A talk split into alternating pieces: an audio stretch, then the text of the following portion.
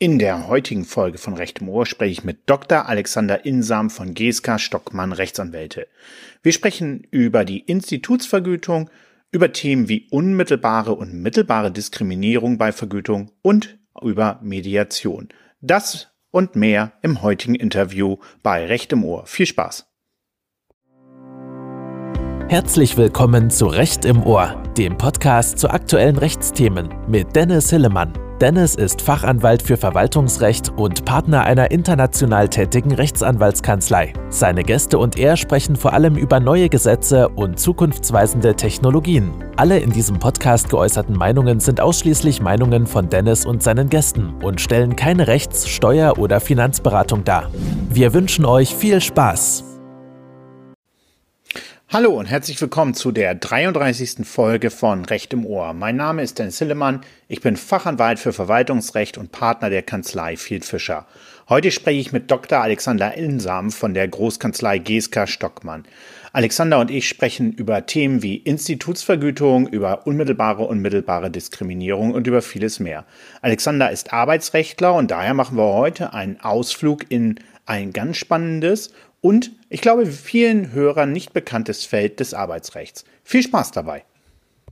Hallo Alexander, willkommen bei Recht im Ohr. Ja, vielen Dank, Dennis. Ich freue mich dabei zu sein. Alexander, erzähl doch mal was über deine Karriere. Ähm, lass uns mal teilhaben daran, warum bist du Anwalt geworden und wie hat sich dein Weg äh, zu GSK Stockmann geführt? Ja, ach, warum, warum bin ich Anwalt geworden? Ich fand Jura erstmal sehr spannend, als ich das in Heidelberg studiert habe oder mich für das Studium entschieden habe, um so ein mhm. bisschen zu verstehen, wie die Welt funktioniert. Also ich habe gedacht, wenn ich Jura studiere und ich lerne erstmal so die ganzen Gesetze kennen und erfahre mal so, was dahinter steht, wie wir die Gesellschaft organisieren. Ich wusste auch damals noch gar nicht, dass ich Arbeitsrecht machen will, sondern ich fand erstmal den Gedanken spannend, dass ich mal die Spielregeln für die Erwachsenen verstehe, um das mal so zu übersetzen. Und, und das hat mich erstmal ins Jurastudium geführt. Und im Jurastudium habe ich dann gemerkt, okay, wenn ich diese Regeln anwenden will, dann finde ich eigentlich Anwalt sein und ähm, auch dann recht gestaltend einsetzen können noch ein bisschen spannender als ähm, äh, als einfach Sachverhalte zu beurteilen und, und sagen, wie ist die Rechtslage, sondern zusammen mit einem Mandanten an seinen Zielvorstellungen arbeiten und Recht gestalten einzusetzen. Also quasi so ein Legal Architect ja. sein. Das, das hat mich fasziniert. Und mhm. zum Arbeitsrecht bin ich dann gekommen, weil ja, ich, ich fand das, das war das, das war das Lebendigste. Da gab es Arbeitgeber, Gewerkschaften, Betriebsräte, ähm, auch das, auch das Streikrecht fand ich dann spannend und, und dass da, dass da quasi so viel los ist und dann auch jeder Tag und jede Fallgestaltung mit dem individuellen kollektiven Arbeitsrecht. Das hat mich alles sehr interessiert und ich habe mich auch relativ früh fürs Verhandeln interessiert und das ist ja später mit der Mediation bei mir noch hinzugekommen, so Harvard-Modell und das prägt sich natürlich auch im Arbeitsrecht mit den ganzen Verhandlungssituationen zwischen Arbeitgeber und Betriebsrat, aber auch Führungskräften und Teams äh, stark aus und das, deswegen ähm, ist das dann so mein, mein Weg geworden. Habe ich aber tatsächlich erst im Prinzip mit einem Seminar und einem Praktikum so Ende, ich glaube so sechstes Semester, Ende des Studiums ja. war mir das dann klar, dass ich Anwalt für Arbeitsrecht werden wollte. Oh, das ist ja doch schon früh. Viele sind es ja auch erst dann so im Referendariat oder sogar nach dem Referendariat, äh, äh die Fachrichtung, in die sie sich entscheiden. Ja, ja, nee, ich habe dann tatsächlich im Referendariat schon, schon geguckt, äh, wo kann ich die Anwaltsstation machen. Also fand das natürlich auch nochmal spannend. Also ich fand eh Referendariat, muss ich sagen, äh, war, ein, war ein Eye-Opener, weil ich fand es auch toll, mal als Richter und Staatsanwalt tätig zu sein. Das hat mich aber eher dann auch am Ende des Tages wieder darin, äh, darin bestärkt, Anwalt zu werden. Und ich habe dann sehr gezielt mir damals ähm, White Case ausgesucht, eine äh, US-Kanzlei, die hier in Deutschland äh, gerade fusioniert war mit einer angesehenen deutschen Kanzlei, Feddersen ja. Laule. Und ähm, das war für mich so eine schöne Kombination aus, sage ich mal, ein bisschen Boston Legal Flair. Ja, damals gab es ja Suits noch nicht. Ähm, und äh, aber, aber hier auch einer sehr angesehenen deutschen Kanzlei und war dann auch im, im Referendariat sehr beeindruckt von meinem Ausbilder. Ähm, Wolfgang Storm, der hat auch eine ganz ungewöhnliche Kombination. Der war Arbeitsrechtler und Notar. Mhm. Und ähm, äh, das ist eine Kombination, die man, also die habe ich auch anschließend eigentlich nie wiedergefunden. Aber, aber was mich an ihm persönlich so beeindruckt hat, war seine große Gelassenheit und Ruhe, mit der an Fälle auch in größter Zeitnot, auch äh, da konnte abends die M&A-Transaktion mit dem Betriebsübergang winken und der war immer ruhig gelassen, hatte auch komischerweise für mich als Referendar immer ein offenes Ohr. Das fand ich auch menschlich sehr beeindruckend, da habe ich viel gelernt. Das hört sich echt gut an. So einen Ausbilder wünscht man sich ja dann auch gerade in der Referendarstation. Wie ging es dann weiter für dich? Naja, die ähm, White Case hat das ziemlich gut gemacht. Die haben da Nägel mit Köpfen gemacht. Die wollten mich, eigentlich wollte ich damals auch unbedingt ins Ausland und die wollten ja. mich dann ins Büro, äh, ins Büro nach Washington schicken. Das hat sich aber alles verzögert und war nicht so ähm, ähm, zeitlich dem deutschen Öffentlichkeit angemessen. Dann haben die, haben die gesagt, ach, pass auf, du, du bleibst einfach nochmal in Frankfurt und ähm, dann geben wir dir jetzt schon mal einen Arbeitsvertrag. Dann nehmen wir diese ja. Unsicherheit raus. Ähm, wir wollen dich und dann war ich in der, in der schönen Situation, dass ich, also die haben gesagt, da stand eigentlich nur drin, dass ich noch bestehen musste, weil sonst konnten sie mich ja nicht als Anwalt einstellen. Aber das Klar. war dann unabhängig von den Noten. Das fand ich einen tollen Deal. Und dann haben sie mir gesagt, pass auf, du ähm, verwendest aber auch gleich Zeit, um deine Promotion fertigzustellen, ähm, weil wir haben so ein bisschen schlechte Erfahrungen, wenn Leute arbeiten und promovieren. Sieh zu, dass du da vorwärts kommst. Ja, dann habe ich mich auch in der Wahlstation intensiv neben der anwaltlichen Arbeit auf den Hosenboden gesetzt und an meiner Promotion geschrieben und ähm, die ich auch im Arbeitsrecht gemacht habe und habe das dann alles so gut zusammen fertig bekommen, dass ich dann im mein Gott, Dezember 2003 habe ich dann äh, angefangen bei White Case. Mhm. Und äh, war dann da ähm, im Prinzip mit Referendariat fast vier Jahre auch sehr happy, habe viel gelernt, auch so eine Kombination Insolvenzarbeitsrecht, Umstrukturierung, M&A, tolle Deals gemacht. Ähm, die Insolvenz der Gontard und Metallbank war in, in Frankfurt eins der tollen großen ersten Mandate, die ich hatte. Und dann kam, dann kam äh, KPMG Law um die Ecke. Ein, äh, der Manfred Kessler hat mich angesprochen, mein ja. der Mensch, das mit Beiten Burkhardt hat, hat nicht so gut geklappt das letzte Mal. Wir bauen das diesmal anders auf. Wir wollen als große WP-Gesellschaft einen Anwaltsarm haben, eine, eine Kanzlei und wir kaufen jetzt aus mehreren Kanzleien kleine Teams oder einzelne Leute raus. Hast du nicht Lust, hier in Frankfurt das für Arbeitsrecht zu machen? Da habe ich gesagt, ach, Nö, eigentlich nicht, weil ich war bei White Case da auf einem guten Partner-Track. Dann habe ich gesagt, pass mal auf, ich habe gesehen, du hast auch Mediation studiert und du kannst bei uns mhm. auch HR-Beratung machen. Und dann hat er, äh, hat er sich äh, Schützenhilfe geholt, äh, weiß noch, saß ich in, in Stuttgart, kam dann ein sehr netter Unternehmensberater noch um die hätte gemeint, ja, ähm, ähm, du kannst hier zwei Visitenkarten haben bei KPMG, eine als Anwalt und eine als Unternehmensberater.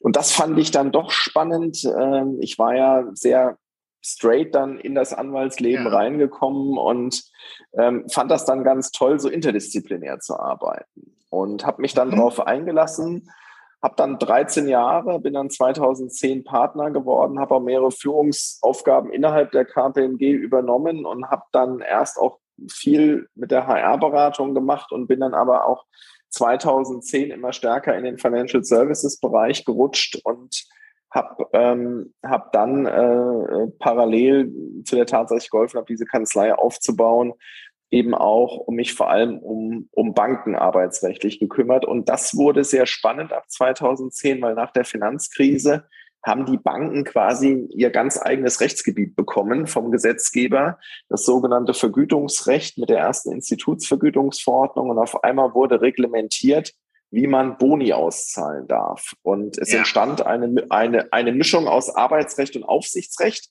Und die Aufsichtsrechtler haben so gesagt, öh, das ist aber komisch, so Vergütung und so viel Arbeitsrecht. Ja, aber viele Arbeitsrechtler haben gesagt, oh, das ist ja auch so Bankaufsichtsrecht, da muss man ja wissen, äh, was im KWG steht und, und was hat's mit BaFin und EZB auf sich. Und dadurch, dass ich bei KPMG äh, zu dem Zeitpunkt war und auch die Wirtschaftsprüfer dann gesagt haben, oh, das ist aber, äh, das müssen wir ja prüfen am, am Ende, könnt ihr das machen? War ich dann auch wieder in so einer interdisziplinären Zusammenarbeit und habe dann mit den äh, WP-Kollegen zusammen in den Jahresabschlüssen diese Vergütungsfragen geprüft und darüber hinaus hat sich dann auch als Anwalt eine echte Nachfrage entwickelt, quasi in diesen Vergütungssystemen zu beraten. Und ja, das ähm, ist so spannend und ein so großer Bestandteil meiner Arbeit geworden, dass dann trotz Corona äh, kamen Kanzleien auf mich zu und haben gemeint, Mensch, das ist doch ein tolles Thema, willst du das nicht bei uns machen? Eine Kanzlei hat das auf ganz charmante und äh, sehr nette Art und Weise getan. Und deswegen bin ich seit Januar 2021 bei GSK Stockmann, weil ich auch gemerkt habe, so eine Big Four ist eine tolle Umgebung, aber als Anwalt in der Kanzlei hat man natürlich keine Independence-Probleme. Und Mandanten, die ich in der Jahresabschlussprüfung beraten habe, die konnte ich nicht anwaltlich beraten. Und, äh, und das auch bei großen Banken, was dann sehr schade war. Und jetzt bin ich frei und habe trotzdem das Wissen aus den letzten zehn Jahren über die Jahresabschlussprüfung, ähm, wofür ich sehr dankbar bin und kann aber sozusagen jetzt konzentriert auf dieses anwaltliche Wissen maßgeschneiderte Lösungen im Vergütungsbereich entwerfen. Und ähm, ja, das ist sehr spannend. Inzwischen sind wir bei der vierten Ausprägung der Institutsvergütungsverordnung IVV 4 und ähm, es wird auch einen Teil 5 geben. Das steht jetzt schon fest. Danke für die wirklich sehr schöne Darstellung deines Werdegangs, die natürlich auch sehr nachvollziehbar ist in der Verbindung mit einer Big Four Wirtschaftsprüfungsgesellschaft, sich auf ein solches Thema wie die Institutsvergütungsverordnung äh, zu konzentrieren. Ich folge dir ja auch ganz aufmerksam da auf LinkedIn. Und klar, ich kann natürlich, ich bin natürlich überhaupt nicht im Arbeitsrecht drin, aber ich kann natürlich nachvollziehen, dass dieses Rechtsgebiet sowohl arbeitsrechtliche wie aufsichtsrechtliche äh, Probleme aufwirft. Das andererseits, glaube ich, aber auch nach der Finanzkrise und den Erfahrungen, die wir dort gemacht haben mit Lehman Brothers, den merkwürdigen hohen Bonuszahlungen dann, zumindest so wie es die Medien dargestellt haben, für Bankmenschen, obgleich praktisch ein System zusammenbricht, dass ein solches Rechtsgebiet dann bis äh, sehr viel Nachfrage schafft und junge Rechtsgebiete sind ja immer so, dass man dort als Anwalt auch viel prägen kann in der Rechtsetzung und Rechtsfindung. Wenn du jetzt einmal das Rechtsgebiet, du hast es ja schon einmal kurz dargestellt, beschreiben würdest, was macht man dort als Anwalt? Was sind so deine täglichen Aufgaben? Ähm, einfach vielleicht erstmal einen Überblick für die jungen Hörerinnen und Hörer, die sozusagen mit dem Thema noch nichts anfangen können. Ja, na, also ich äh, glaube, als Überblick ist gut. Ich meine, Vergütung ist dem Arbeitsrecht ja erstmal nicht fremd. Ne? Also Vergütung mhm. gegen Arbeitsleistung, das ist ja eigentlich die klassische Hauptleistungspflicht und deswegen ist natürlich ein Ausgangsort, wo das Ganze stattfindet, der Arbeitsvertrag. Ne? Jeder mhm. hat in seinem Arbeitsvertrag also, also hoffentlich drinstehen erstmal eine, erstmal eine Fixvergütung, was er monatlich bekommt. Und das Spannende, gerade bei Banken, der regulierte Teil ist jetzt die variable Vergütung. Also wie viel Bonus mhm. kriege ich am Jahresende? Unter welchen Voraussetzungen kriege ich den? Bin ich ein sogenannter Risk-Taker? Das ist eine eigene Kategorie von Mitarbeitern aus dem Aufsichtsrecht, eigentlich klassisch diejenigen, die besondere Kreditrisiken eingehen für die Bank und damit natürlich auch Verbindlichkeiten begründen können, auch ein Kreditausfallrisiko.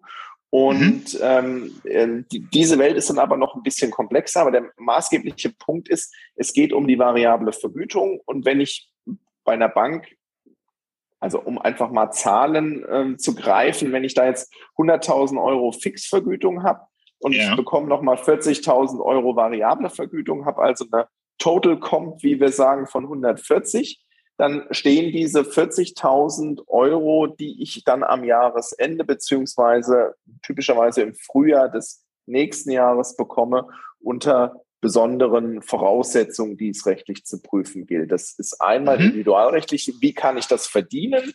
In der Regel werde ich da eine Zielvereinbarung für abschließen müssen und dann geht es um eine Zielerreichung und natürlich auch die Frage, was sind dann regulatorisch konforme angemessene Ziele?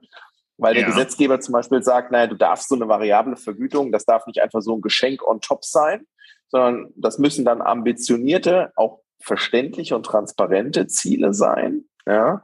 Es mhm. gibt dann sogenannte quantitative und qualitative Ziele. Ein quantitatives Ziel wäre zum Beispiel eine bestimmte Umsatzgröße, die aber auch nicht auf ein oder zwei Kunden runtergebrochen sein darf, weil dann habe ich ja schon wieder ein Verhaltensincentive, dass ich mich vielleicht nur um diese beiden Kunden kümmere oder denen nur bestimmte Produkte verkaufe. Das widerstrebt dann wieder dem Verbraucherschutz. Also es gibt eine Menge Regeln zu beachten, wie diese Ziele formuliert werden. Dazu gibt es dann auch entsprechende EBA-Guidelines und sogenannte Technical Standards, äh, eine Delegiertenverordnung auf EU-Ebene. Also hier arbeitet auch das deutsche Recht mit dem europäischen Recht zusammen.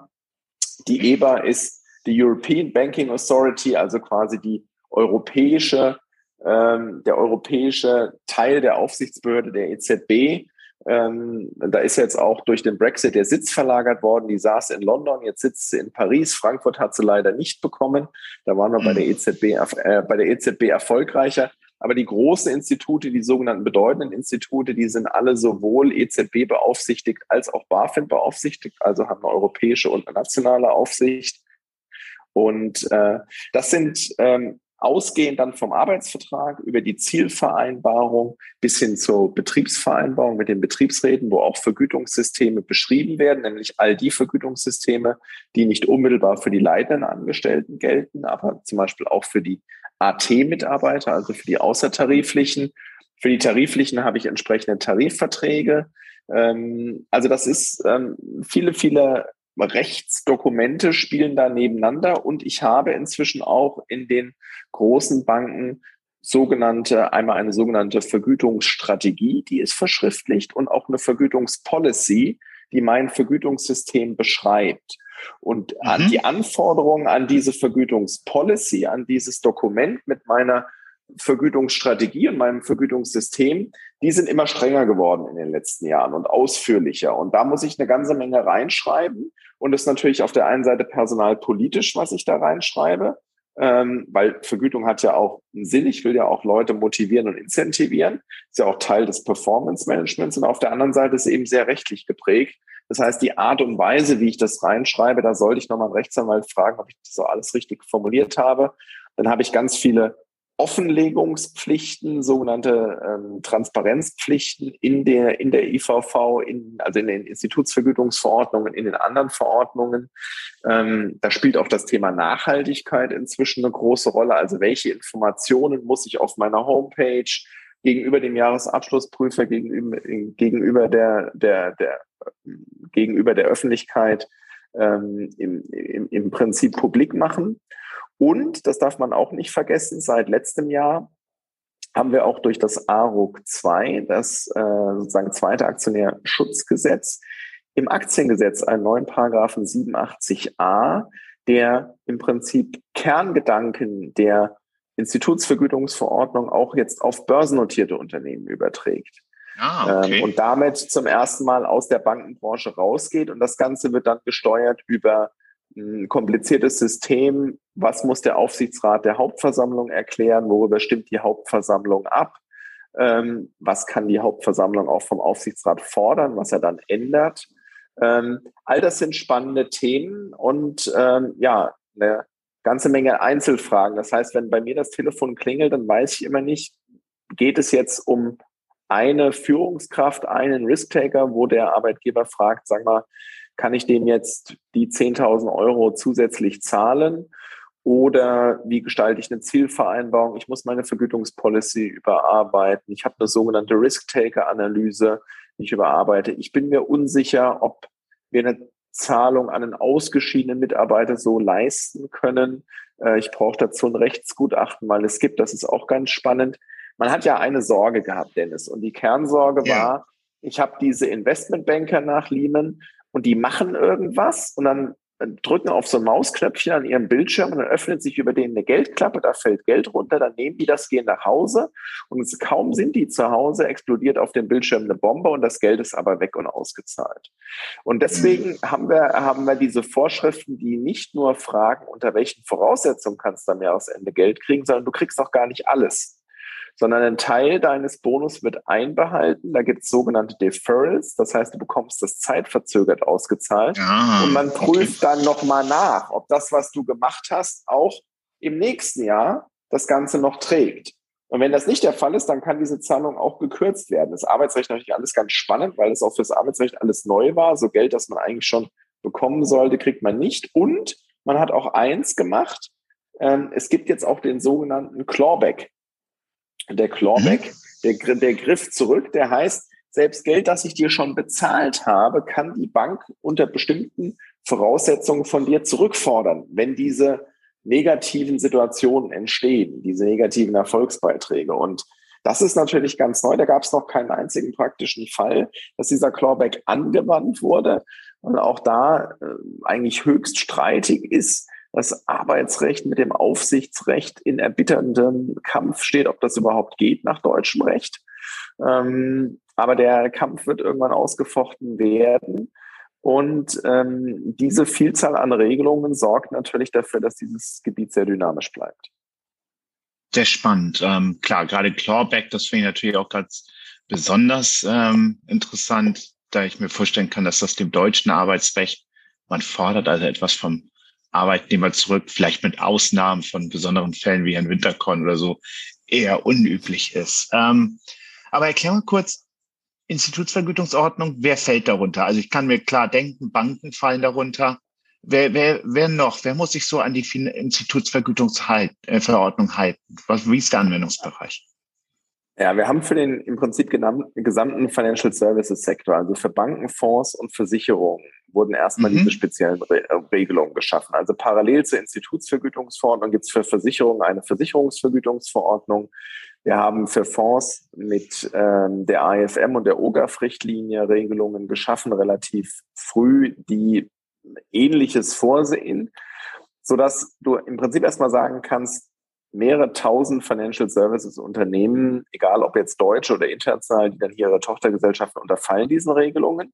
Und jetzt kommt's, da man nicht danach differenziert hat, welchen Geschäftszweck die haben, weil wir haben ja gerade im deutschen Bankenwesen zum Beispiel äh, ganz großen Spread von, sage ich mal, ähm, kleinen Privatbanken zu großen äh, und jetzt auch wieder wie, wie der Deutsche Bank äh, im Prinzip äh, weltweit wettbewerbsfähigen Investmentbanken bis hin zu Landesbanken und einem, und einem öffentlichen Sektor, Sparkassen, Volksbanken, also eigentlich mit sehr unterschiedlichen Geschäftsmodellen. Danach hat man aber nicht differenziert, sondern man hat nur nach der Größe der Institute differenziert. Es okay. gibt sogenannte bedeutende Institute mit mehr als 15 Milliarden Bilanzsumme. Das sind roundabout ungefähr mehr als 50 Institute. Da gehören auch große Sparkassen, wie zum Beispiel die Frankfurter Sparkasse, gehören da bereits dazu die dürfen alle Regelungen anwenden. Also die mhm. haben quasi den gesamten AT und BT, wie der Jurist so schön sagt. Und dann ja. gibt es, ähm, gab es bislang sogenannte nicht bedeutende Institute unter 15 Milliarden. Die mussten nur einen Teil der Regelungen, nämlich nur die Paragraphen 1 bis 16 anwenden und die Paragraphen 17 bis 28 nicht. Ähm, da, da das noch nicht komplex genug war, hat man jetzt mit der IVV 4 zum ersten Mal die sogenannten teilbedeutenden Institute eingeführt. Das heißt, die zwischen 5 Milliarden und 15 Milliarden Bilanzsumme, die haben im Prinzip fast das ganze große Regelungsset der Bedeutenden mit ein paar wenigen Ausnahmen. Die müssen zum Beispiel keinen Vergütungsbeauftragten bestellen. Das ist mhm. im Prinzip so eine Parallele wie der Datenschutzbeauftragte.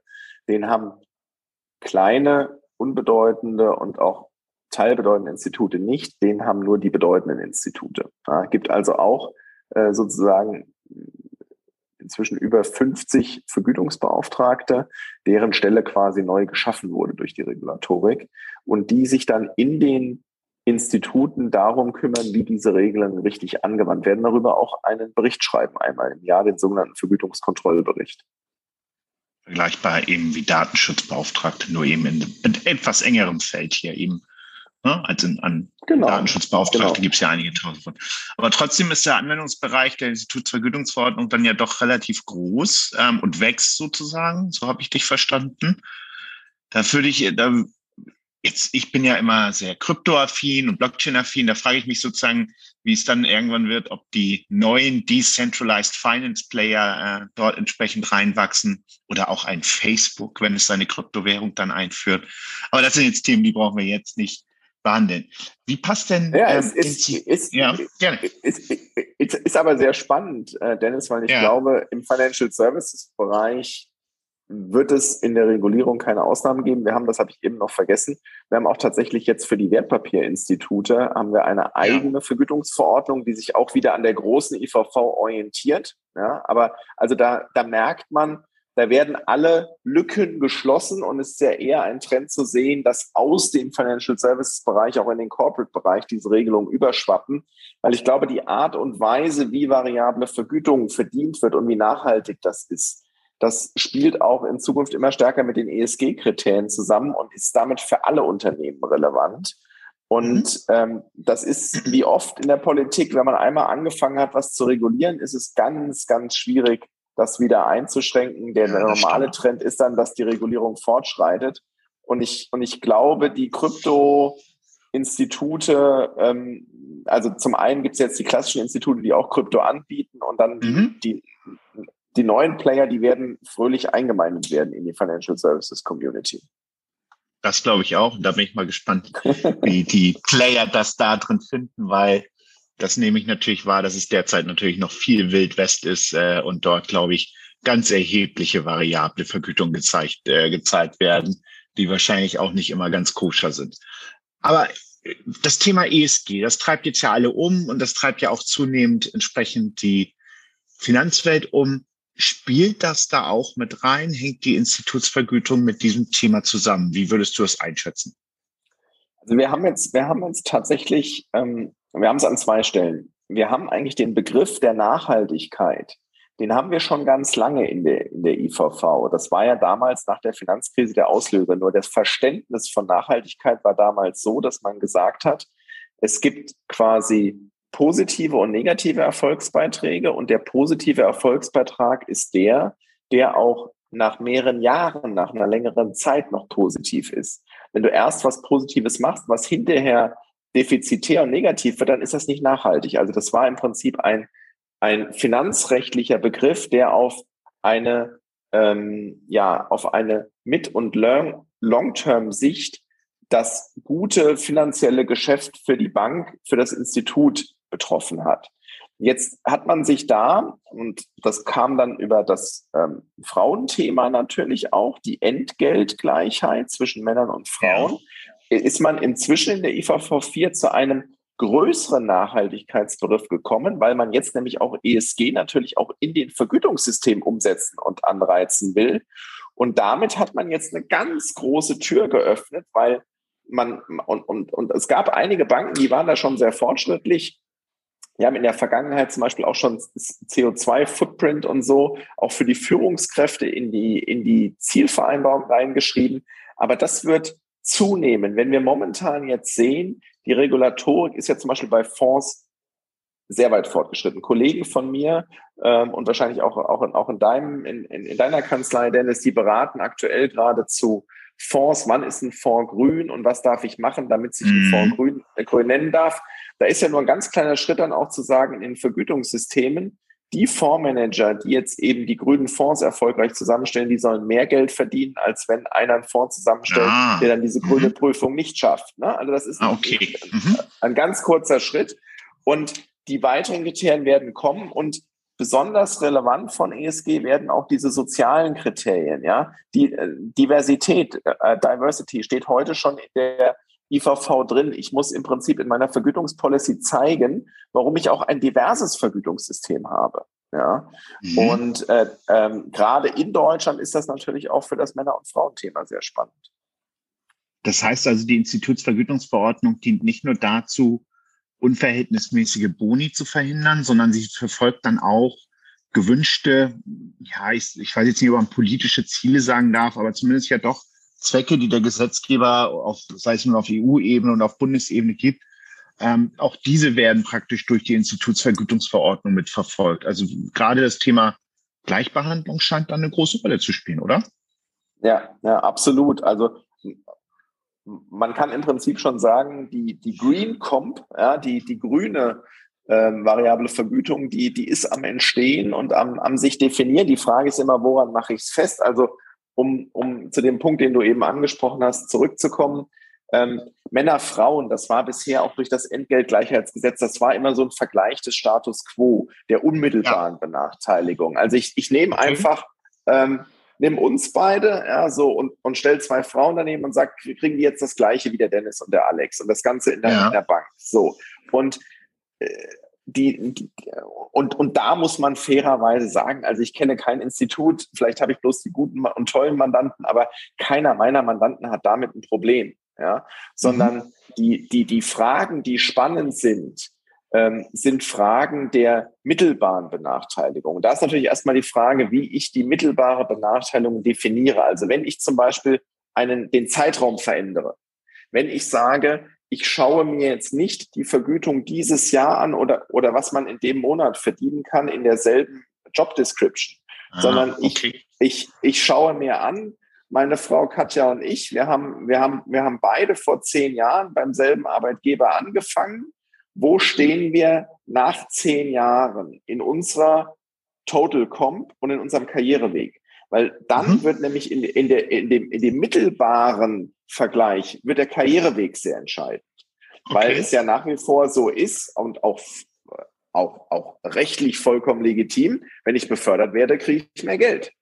So, ja. gibt eigentlich zwei, zwei Gründe, warum ich mehr Geld kriege. Die sogenannte Fachkarriere. Ich bin erfahrener, ich kann meine Arbeit besser machen, also kriege ich die Berufserfahrung bezahlt und verdiene mehr Geld.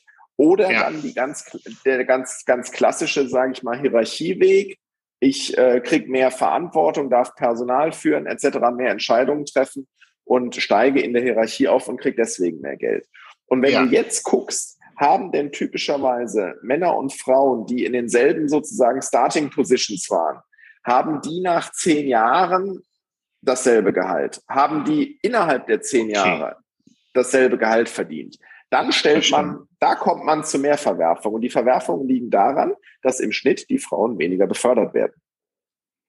Und, Was und das, an Benachteiligung im System liegt oder aber auch eben, weil sie dann wahrscheinlich auch Mütter werden und wahrscheinlich immer noch mehr eben allein erstmal in den biologischen Prozess investieren müssen und dann in die Kinder äh, am Anfang investieren genau, müssen. Genau, oder? Also, mhm. also die, die jetzt sozusagen mein, mein Mediatorwesen in, in, in, entsprechende erstmal positive Feststellung dazu ist, dass diese Diskriminierung, die ist, also auch, auch, auch wieder für meine Mandanten kann ich das positiv ausschließen, die ist nicht beabsichtigt. Da steckt kein Plan ja. dahinter, sondern ja. das passiert in der Realität weil, und jetzt kommen wir zu einem ganz springenden Punkt im Erklärungsmuster, ich habe in den meisten Unternehmen und, und, und Banken und auch Kanzleien habe ich nach wie vor Vollzeit-Karrierewege. Ja. Um den nächsten Beförderungsschritt zu machen, muss ich auf meinem bestehenden Level Vollzeit arbeiten, um die Beförderungsstufe zu erreichen. Und ich habe mhm. auch die Vergleiche nur in den Vollzeit-Karrierewegen. Mhm. So. Ich habe zwar inzwischen in immer mehr Positionen ist auch anerkannt, dass ich Teilzeit arbeite, aber in der Regel verbleibe ich bei der Teilzeitarbeit dann in meinem Joblevel. Ja. ja. ich werde, werde nicht in der Teilzeittätigkeit befördert, weil auch die Beförderungsposition gar nicht unbedingt dann in Teilzeit vorhanden ist.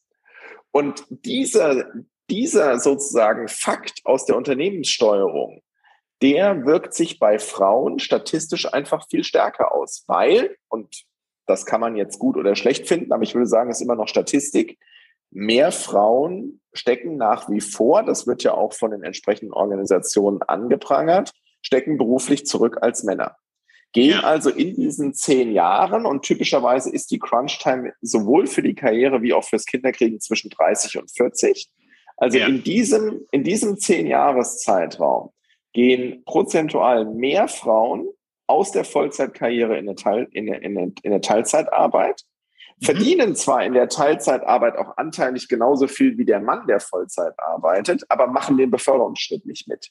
Das heißt, wenn die aus der Elternzeit wiederkommen, ist der Mann, ich vergleiche das immer auch mit zum Schulbeispiel, das ist so, wie man war in Amerika und wird aber die ganzen Klassen wieder mhm. zurückgestuft in, in Deutschland und ist dann auf einmal im, in, in derselben Kohorte wie die Leute, die zwei Jahre unter einem waren. Und die anderen machen fröhlich Abitur. Man hat den Anschluss an die Peers verloren.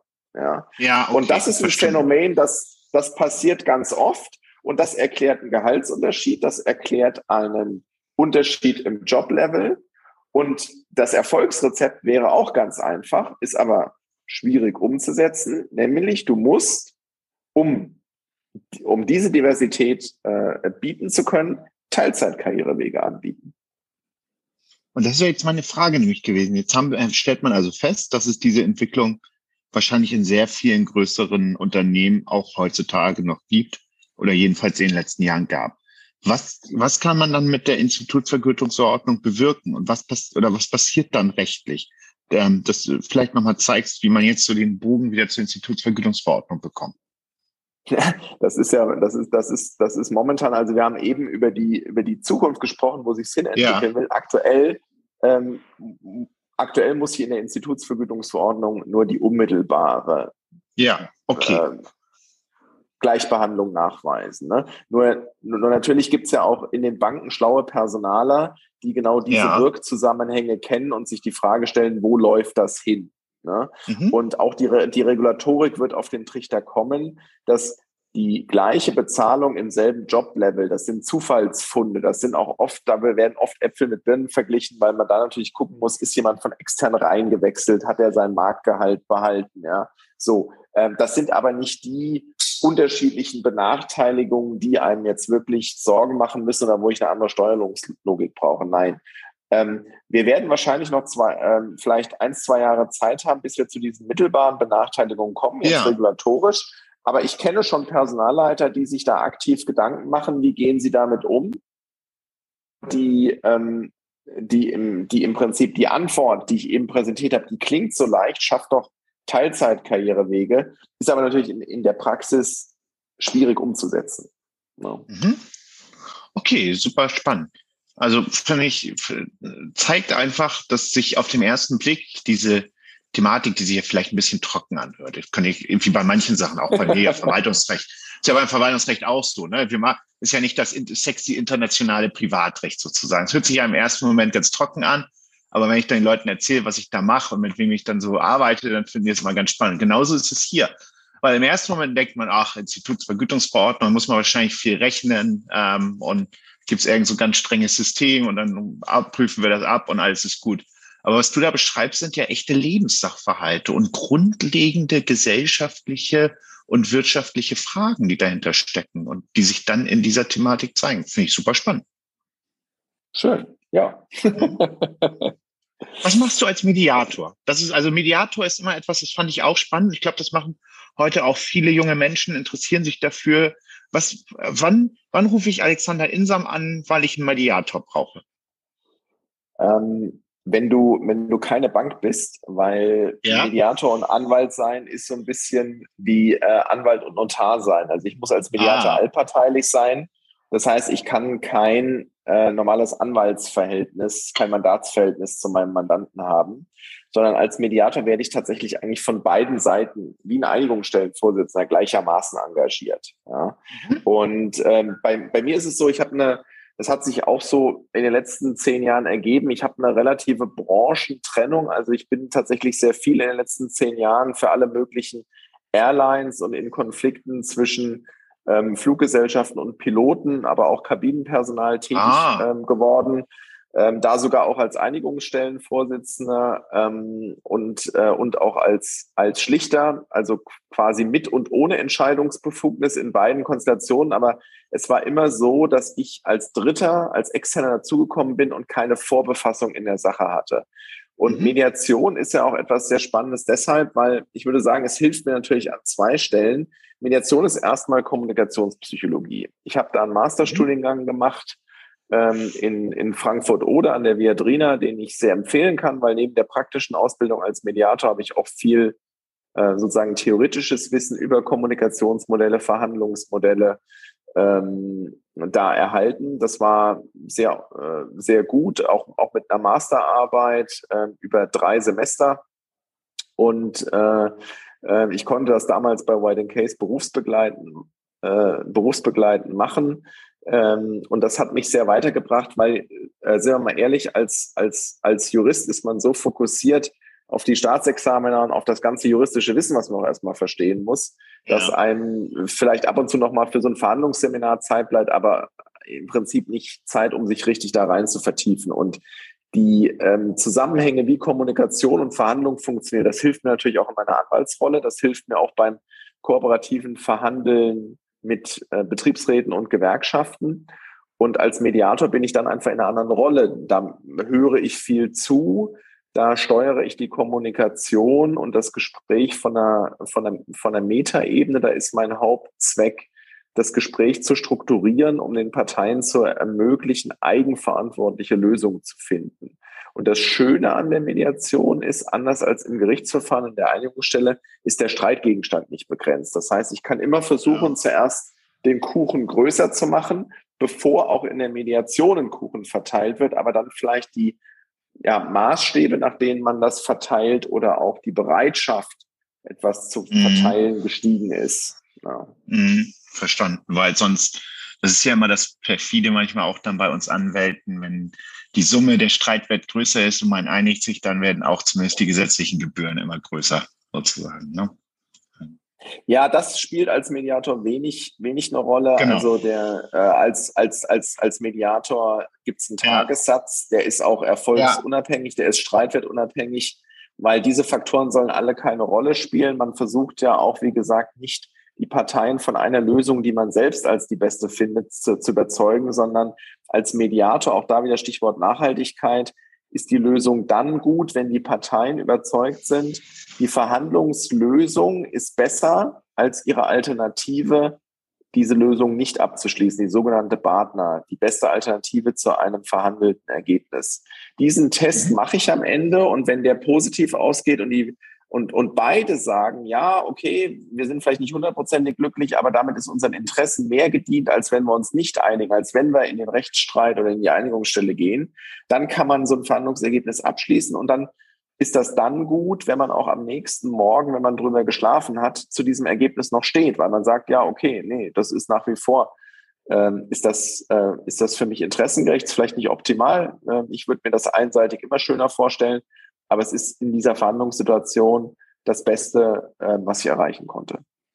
Hat das auch deinen Blick verändert auf anwaltliche Beratung? Weil ich kenne so, dass manche Kollegen sozusagen mit dem Kopf durch die Wand wollen für ihren, für ihren Mandanten, gleichzeitig eben auch äh, Einigungen sehr sinnvoll sein können.